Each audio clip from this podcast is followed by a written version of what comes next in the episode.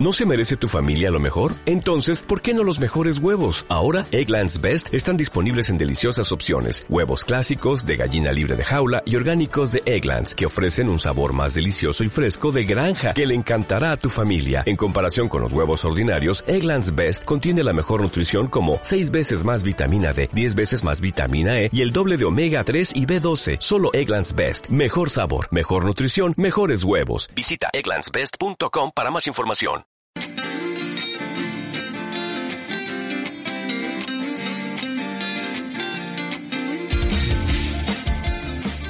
Hola, este es el podcast de la revista científica Comunicación y Sociedad, una revista editada por la Universidad de Guadalajara.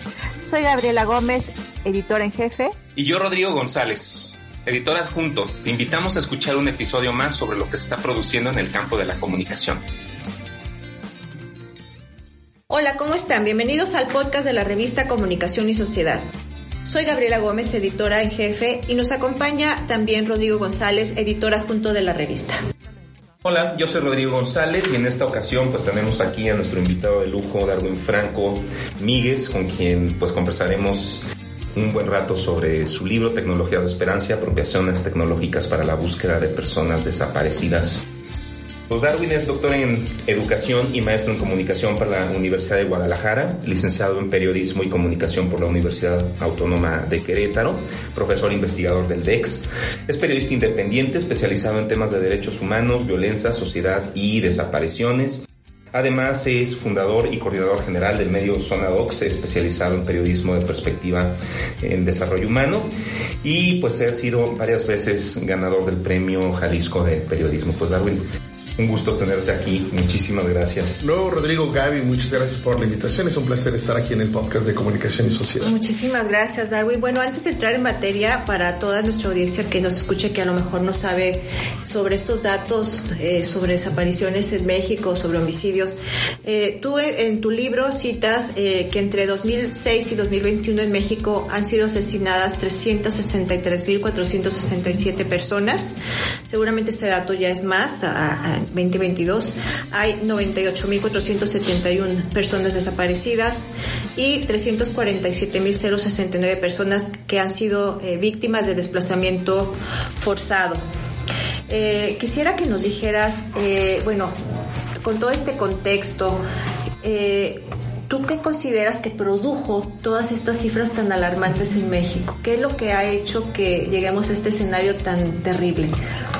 Yo, bueno, hay como el multifactorial, ¿no? La circunstancia de por qué la violencia se ha incrementado de manera terrible en el país. Una de las explicaciones, digamos, como a bote pronto, tiene que ver con la decisión que el expresidente Felipe Calderón tomó, ¿no? En diciembre del año de 2006, específicamente el 7 de diciembre, cuando hizo una declaración abierta contra el crimen organizado o contra una parte del crimen organizado. Y a partir de ahí, digamos, estos tres delitos, ¿no? Eh, los homicidios dolosos, las desapariciones eh, y el desplazamiento forzado de personas a causa de la violencia se incrementaron, digamos, de manera como eh, estridente eh, en el país, ¿no? Entonces, eso es como por un lado, ¿no? Como una apuesta del, del gobierno, como para poder combatir el crimen organizado, pero lo que ocurrió es que en lugar, digamos, de combatirlos a todos, lo que generó fue una erosión y una multiplicación de cárteles, ¿no? De la droga, lo cual, digamos, pues generó mayor disputa del propio territorio y al haber mayor disputa del territorio, pues el crimen organizado utiliza, digamos, pues eh, estos delitos, eh, estas acciones como una estrategia de terror y control criminal, ¿no? Eso es por un lado, el otro también tiene que ver con, pues, el fortalecimiento institucional, ¿no? Y también eh, en términos como económicos empresariales de los propios cárteles que cada vez tienen acceso a mayor tecnología y también a mayor armamento eh, y esto digamos propicia también como una violencia como muy fuerte y eh, también tiene que ver con la aparición digamos de nuevos ejes de poder, ¿no? Eh, tomando en consideración que si la guerra contra el narco se declaró en el año 2006, ¿no? Hoy en día el cártel más poderoso, que es el cártel Jalisco Nueva Generación, surgió en 2011, ¿no? Si era un cártel que no existía previo al conflicto armado y que posteriormente se ha visto el más beneficiado como por este conflicto, ¿no? Y bueno, este cártel ha tenido, digamos, eh, a la desaparición como una estrategia que le permite no solo el control del territorio, sino también, digamos, eh, le permite, bajo la explotación de las personas, personas, pues el predominio no solo del trasiego de la droga, ¿no? que antes solamente se dedicaban eso, sino que ahora se dedican, digamos, a la mayor parte, digamos, de crímenes posibles, entre uno de ellos el trata, la trata de personas, ¿no? Para fines de explotación eh, de cualquier tipo. Pues en este caso, de alguna este, estábamos leyendo, bueno, es, es, muy impresionante primero, ¿no? Decíamos, este, leer una cosa así, porque te das cuenta de todo lo que implica en términos contextuales en, en México. Pues a mí me interesaba, mira, una, una cosa como muy particular, y se habla mucho de la idea de potencia, ¿no? Cuando hablamos de, de, tecnologías, tecnologías de esperanza. Y creo que en este punto a muchas personas nos interesaría mucho saber, ¿no? Directamente de viva voz tuyo, este, cuando hablamos de potencia en el sentido de que estas tecnologías de la esperanza generan potencia es cómo esta idea de cómo podemos entender la idea de potencia cuando hablamos de, de tecnologías de la esperanza sí yo, bueno, este, este libro, eh, que, que, tiene su origen, digamos, en un primer artículo que se publicó en Comunicación y Sociedad en el 2018, si mi memoria no me falla, eh, parte, digamos, del reconocimiento de que cuando ocurre una desaparición, que es un delito de lesa humanidad, lo primero, digamos, que se le resta a las personas, ¿no? Es potencia en un sentido como espinociano de pulsaciones de vida, ¿no? Eh, es decir, eh, cuando yo sé que tengo un ser que ha desaparecido, hay un desquebrajamiento de la vida personal, ¿no? Que te, lo primero que hace es como frenarte, ¿no? Como detenerte, como paralizarte, como sumirte, digamos, en una angustia, ¿no? A causa de la incertidumbre de no saber dónde está, cómo está, si está vivo o no lo está, ¿no?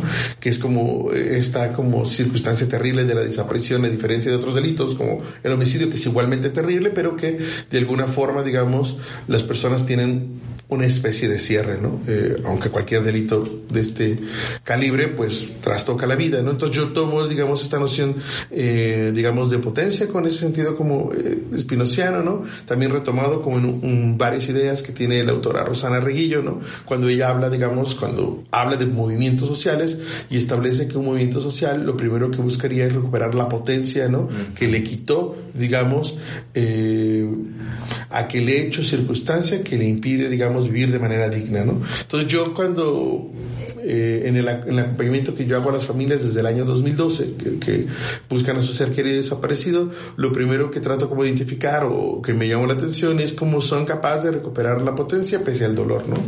Es decir, si hay un primer momento donde tras la desaparición, pues hay un freno de la vida, ¿no? Pero posteriormente y ante el reconocimiento de que las autoridades no, no hacen lo que deberían de hacer o que se dan cuenta que no hicieron simplemente nada, ellas tienen que eh, de alguna manera como sopesar ese dolor y activarse para realizar su búsqueda, ¿no? Entonces hay como, como una recuperación de las pulsaciones de vida porque finalmente el dolor existe y está y es consistente, pero ellas logran, digamos, como sujetarlo para avanzar, ¿no?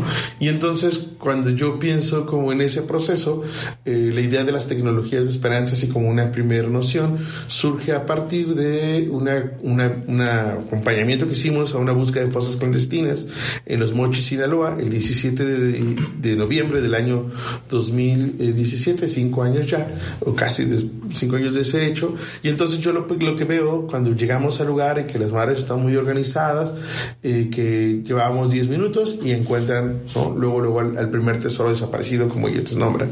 Y ahí luego, luego lo que ellas hacen es que al llegar, sí, claro, empiezan a hacer como, cercar como el terreno y empiezan, digamos, a, porque ellas no, no exhuman, ¿no? Ninguna familia puede exhumar para que no pierda la validez en términos jurídicos, ¿no? Del hallazgo, pero sí empiezan a descubrir, ¿no? Para que cuando lleguen los peritos, ¿no? forenses puedan hacer el trabajo de exhumación. Pero lo primero que me llamó la atención es que lo primero que hicieron cuando llegaron ahí fue comenzar a tomar su celular, ¿no? Abrir su perfil de Facebook que ya tenían y comenzaron a transmitir en vivo. Entonces yo ahí me pregunté, bueno, como por qué, ¿no? no, no o sea, entendí el por qué, en el sentido de que, claro, hay que difundir, eh, las personas tienen que saber que aquí estamos, las personas tienen que ver un registro para que el Estado luego no diga que, que, que, es falso, que existe, que se encontró a tal persona en estas circunstancias. Mi pregunta más bien en ese momento, cuando, porque yo acudí ahí a hacer un trabajo periodístico, no necesariamente académico, después me pregunté, bueno, ¿y cómo fue que ellas decidieron que una transmisión en Facebook era una herramienta que les permitiría comunicar algo, ¿no? Entonces a partir de ahí yo comencé a preguntarme y a preguntarles como a ellas cómo fue que aprendieron a utilizar las tecnologías y para qué de manera particular las utilizan. Claro, las utilizan para buscar personas desaparecidas, pero cada una tiene una particularidad en su apropiación, ¿no? Como hablando en términos como, sí, de capacidades, ¿no? De, de objetivos, ¿no? Eh, y también ahí es cuando hago como esta noción de la tecnopolítica, pensando en que finalmente hay una estrategia, ¿no? El celular, transmisión en Facebook, tiene como finalidad de una estrategia y, y hablo de tecnologías de esperanza porque finalmente su uso es esperanzador en el sentido de que lo están utilizando para buscar a una persona desaparecida o en el caso de las rastreadoras para que la persona que ya encontraron, ¿no? Pues pueda más bien las personas identificarla y por lo tanto, digamos, recuperarla, ¿no? Y esa recuperación también tiene que ver con esas pulsaciones de vida, tiene que ver con esa potencia que se construye de manera colectiva, ¿no? E, entre ellas y en un sentido muy sororo, pensando en que, bueno, son mayoritariamente mujeres, ¿no? Las que participan en estos procesos. Oye, mencionabas, bueno, que en esta visita a, Sinaloa, eh, en 2017 fuiste como periodista, ¿no? pero también eh, como coordinador editorial de Sonadox, pero también tienes eh, una profesión como académico en el Departamento de Estudios de Comunicación Social. ¿Cómo surge la idea entonces de hacer, bueno, ya, ya mencionabas tú que se había publicado en 2018 tu artículo de Tecnologías de Esperanza en la revista Comunicación y Sociedad, pero ya convertirlo en un libro? ¿Qué es lo que te motiva a hacerlo libro ya, digamos, en un producto académico? Sí, es que antes, digamos, bueno, llevo yo mucho tiempo trabajando como periodista que acompaña a familias buscadoras y en, algún momento de mi vida yo pensé que mi vida académica la podía llevar como en otros temas, porque eso me iba a permitir tener una paz mental de lo que periodísticamente trabajaba y entonces eh, cuando los, todo lo académico trabajaba otros temas y eso me permitía también, digamos, como no estar pensando siempre en lo mismo, ¿no? Pero llegó un punto, eh, justo después de esa búsqueda y cuando empecé a ver el peso de la tecnología, tuve como una, unos, muchos dilemas éticos en el sentido de que me di cuenta que desde el área donde yo estoy, que es como la comunicación, nadie me estaba trabajando, ¿no? Eh, lo que tenía que ver con eh, personas desaparecidas y yo creo que apenas, ¿no? Y eh, se está viendo, creo que había trabajo en términos del análisis de lo que se publicaba periodísticamente, pero no sobre con, digo, a través de las familias. Entonces yo me hice cuestionamiento y dije, bueno, si yo estoy aquí, si lo más difícil para hacer ese trabajo es que tenga la confianza de las familias, que eso ya lo tenía porque muchas, llevo mucho tiempo conociéndolas, entonces fue que decidí juntar los dos procesos y, eh, y a partir de ahí, como en esta primera idea que yo trabajé con los arrastradores del fuerte, empecé a cuestionarme qué otras diferencias en términos de apropiación tecnológica podría yo encontrar mm. con otros con otros colectivos. Y entonces a partir del 2017 y posterior a la publicación del, del artículo comencé a entrevistar a muchas familias, es decir, eh, a lo mejor por la mañana iba como a hacer el recorrido y las búsquedas que ellas hacían para poder hacer, digamos, un trabajo periodístico, una crónica, porque lo que a ellas les interesa es que esto salga pues de manera inmediata, ¿no? Para visibilizar, difundir lo que viven. Pero luego después, en las tardes, les entrevistaba, ¿no? Sobre sus usos y sus particularidades. Y eso me ha llevado a hacer, por lo menos ahora, casi como 13 o 14 entrevistas, aunque propiamente en el libro solo hay 5, porque pues los libros siempre tienen, digamos, como límite, ¿no? En términos de páginas y presupuestos. Y entonces yo decidí como ir trabajando como el libro. También la pandemia ayudó a que yo tuviera como más calma para poder trabajar y sistematizar.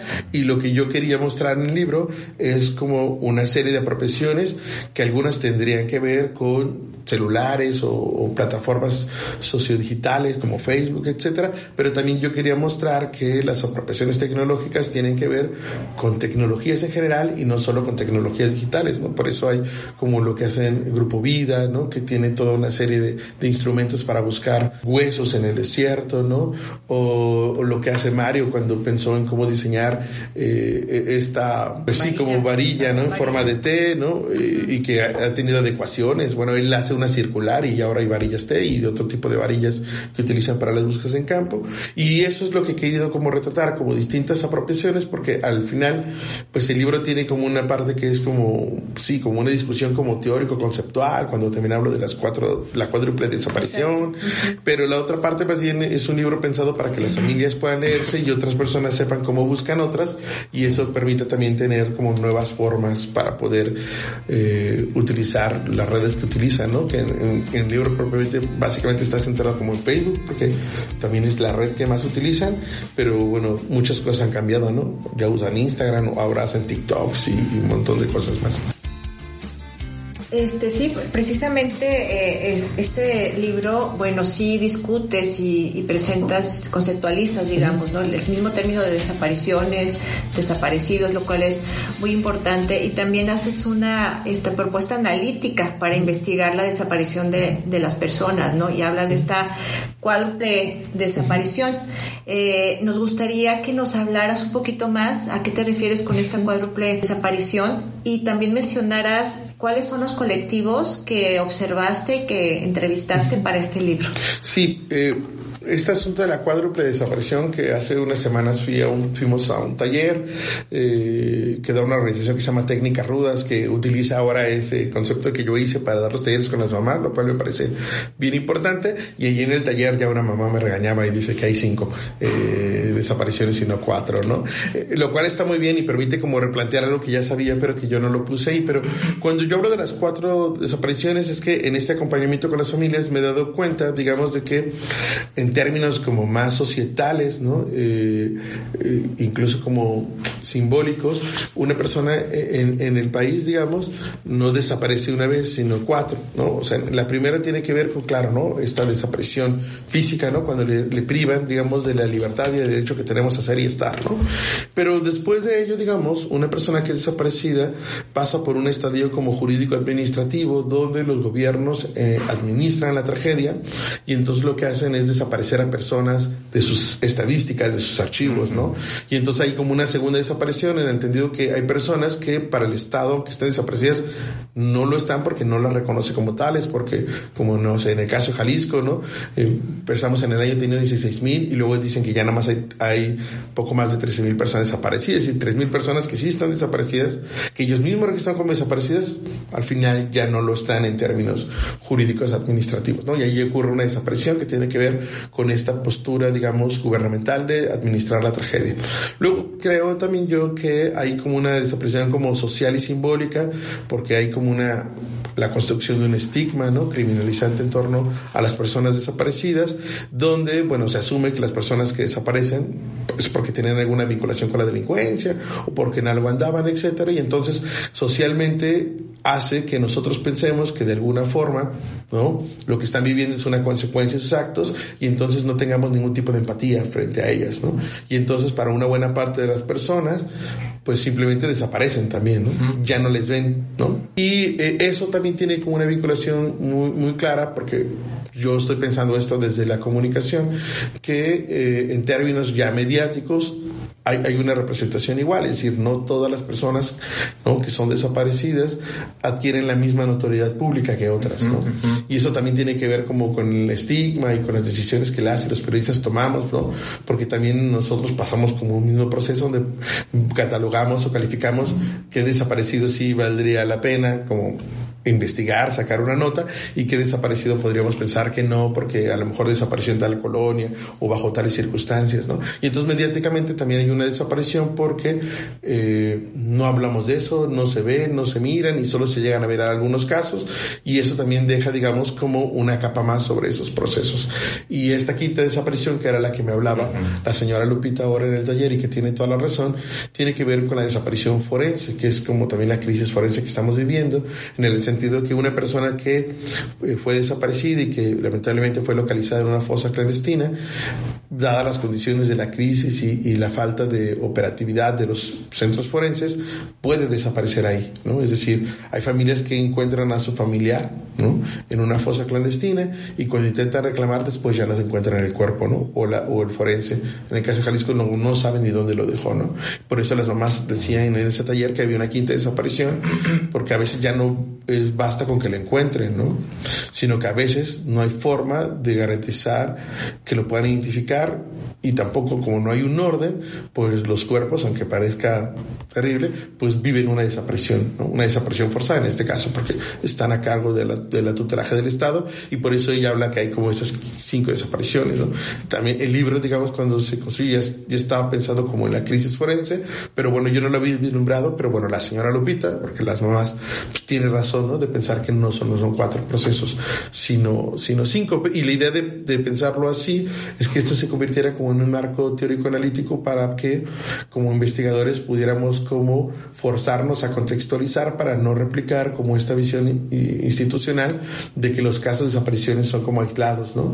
Son como que no tienen conexión entre sí, sino más bien la idea es como mostrar que hay como todo un proceso eh, que dificulta esto eh, y que en palabras de otra investigadora tremenda, Carolina Robledo, ella explica, digamos, que las mamás no solo tienen que estar buscando para localizar en esta esfera de la primera desaparición, ¿no? De encontrar físicamente, ¿no?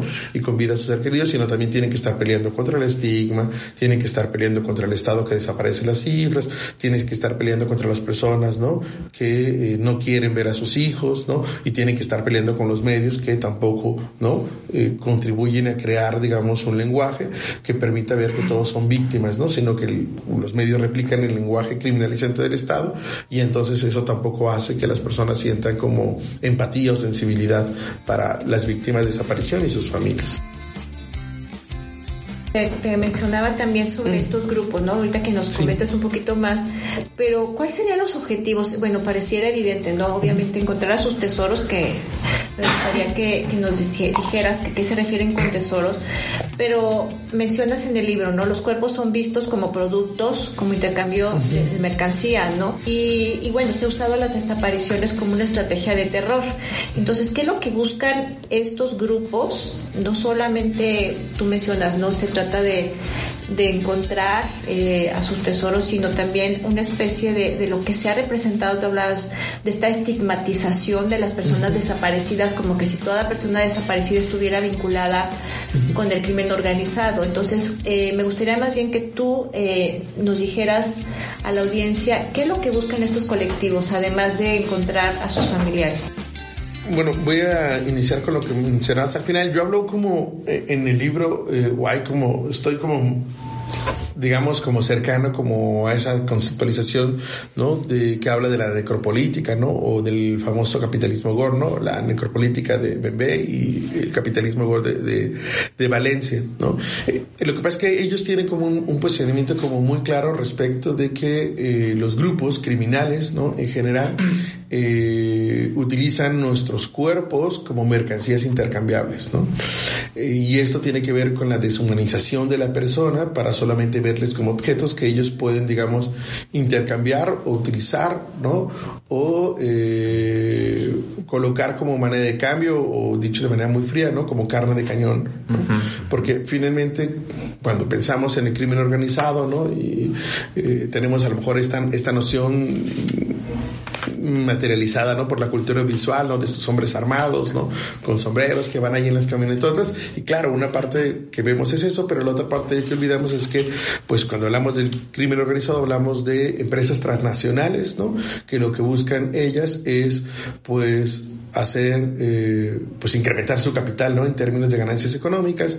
Y para poder lograr eso, como lo hace la Coca-Cola o como lo hace cualquier otra empresa, pues hay una explotación laboral de las personas, ¿no? No hay forma en este sistema como neoliberal y capitalista de que yo pueda sacar dividendos si no están puestos estos sobre la explotación de alguien más. En caso del crimen organizado, pues no necesariamente logra convencer, por ejemplo, a la mayor cantidad de jóvenes para incorporarse a sus filas para poder mantener como el nivel de ganancias que tienen, ¿no? Entonces, la desaparición en muchos casos se vuelve como parte, digamos, de ese esquema como empresarial económico que permite que esta maquinaria para ellos funcione, ¿no? Entonces, hay muchos casos de desaparición donde las personas son desaparecidas para ser explotadas, ¿no?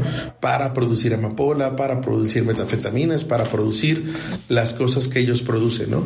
Eh, y eso, bueno, a mí me ha tocado escucharlo porque he entrevistado a personas que han logrado regresar, ¿no? De estos centros centros, digamos, como de, cautiverio, y, tiene que ver con esa noción, ¿no? Y por eso está como noción de necropolítica, ¿no? De los cuerpos no importan, o del capitalismo gore que está sustentado, digamos, en una economía de muerte, dice César G. Valencia, ¿no? Y, y eso tiene que ver eso, entonces la desaparición, digamos, está como puesta en ese sentido, y, y también, digamos, esto está vinculado como con el estigma, ¿no? Porque finalmente, si yo digo que alguien es un criminal, o asumo desde el Estado que es un criminal, pues hay un estigma, digamos, que opera pues en contra de la persona, ¿no? Y entonces ay, pues si era un criminal, pues qué bueno, ¿no? Que le haya pasado eso, ¿no? Y entonces lo que yo he descubierto es que cuando ese estigma opera tan fuerte, las instituciones operan en función del estigma, es decir, si bajo la investigación criminal, ¿no? O la investigación de la fiscalía hay un dejo de de criminalidad, aunque ellos no tengan datos para probarlo, buscan como si fuera delincuente, es decir, no lo buscan. O si a la persona que encontró una fosa le encuentra un tipo de vinculación, pues hacen el mínimo esfuerzo para identificarlo, porque, pues, ¿para qué van a perder el tiempo si se trata de una persona que delinquió y que eso es la consecuencia de sus actos? Entonces, el estigma sí tiene unas consecuencias en los procesos inmediatos, ¿no? Y por eso es como muy terrible que desde la figura de un gobernador se criminalice a los desaparecidos, porque eso permea, digamos, en quienes tendrían que buscarlos, porque entonces no van a gastar como su tiempo, ¿no? Y eso me toca escucharlos de peritos o policías investigadores que dicen, no, ¿por qué voy a perder el tiempo si él se lo buscó, ¿no? Y entonces, claro, también luego se vuelve a ser una excusa, ¿no? Para poderlo hacer.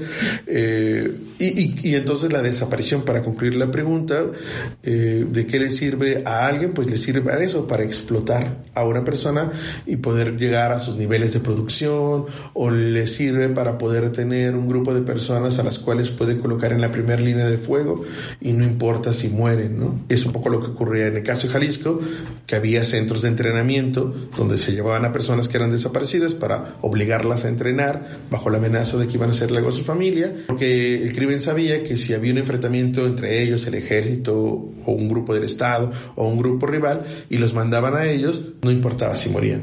Eso es un poco como los testimoniales que escuchamos. Y es esa noción digamos como de explotación como muy afincada como en el sistema capitalista no si se abre una gran maquila y pues ellos dan sueldos miserables y al final si alguien renuncia no le importa no finalmente llegará otra persona. Y es un sistema de explotación. Por eso esta idea de pensar también el crimen organizado como una industria eh, sí transnacional que busca la explotación del capital a, eh, sobre la persona claro nada más que desde la criminalidad, pues ellos pueden utilizar la desaparición para hacerse de mano de obra, ¿no? Este, bajo las condiciones terribles en las cuales se puede dar esto desde un centro de cautiverio o desde una zona de exterminio, como también le llaman.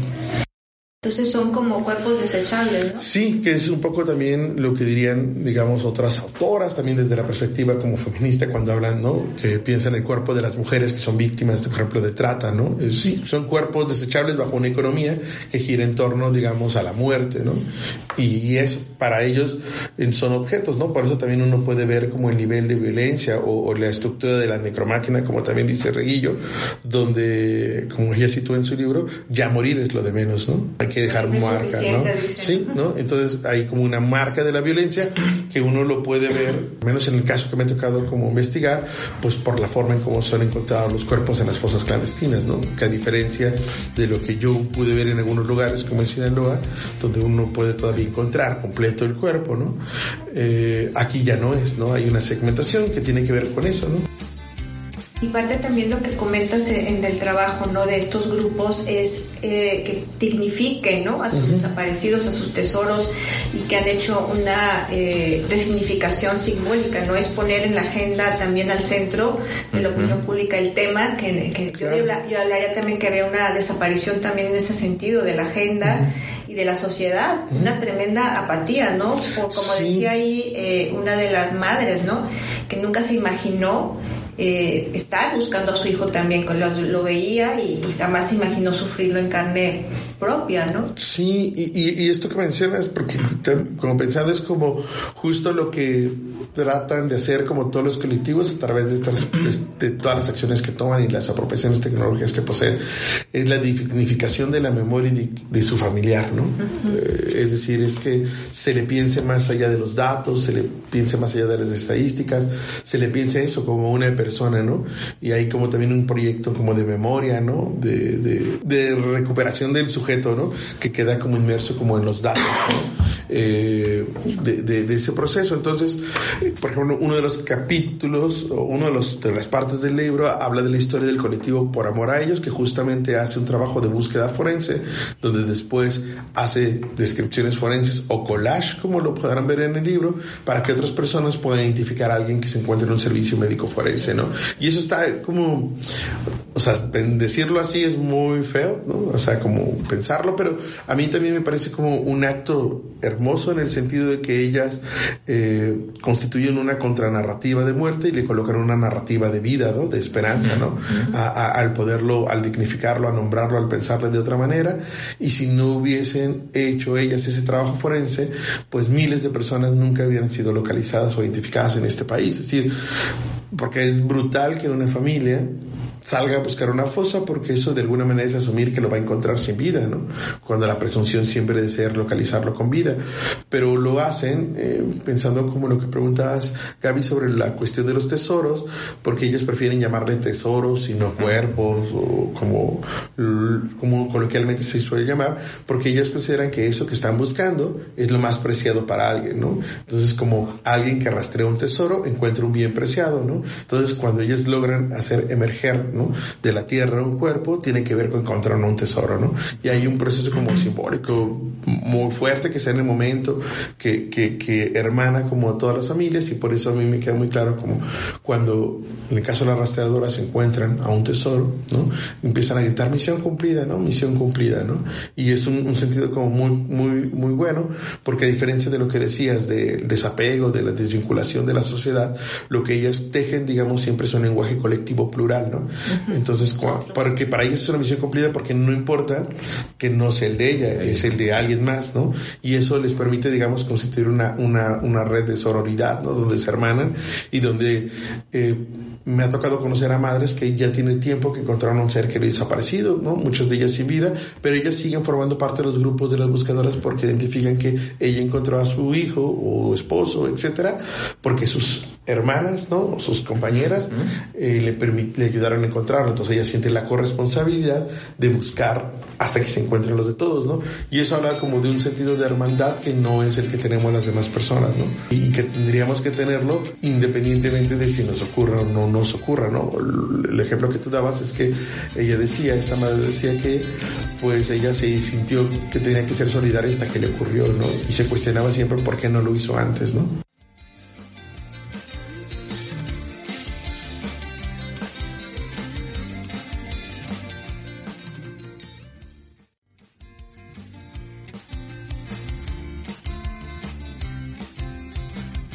Llegar hasta aquí. Te invitamos a seguir escuchando este podcast en iVoox, Spotify o tu servicio favorito de streaming de audio. Recuerda que nos encuentras en Facebook como Comunicación y Sociedad y en Twitter como arroba CIS Revista. Y desde nuestro sitio web puedes descargar todos los artículos de la revista en www.comunicacionesociedad.push.udg.mx, desde donde puedes suscribirte también a nuestro boletín mensual. La producción estuvo a cargo de Itzel Lugo, encargada de difusión. Yo soy Cristina Gallo, editora técnica, y nos escuchamos en la próxima.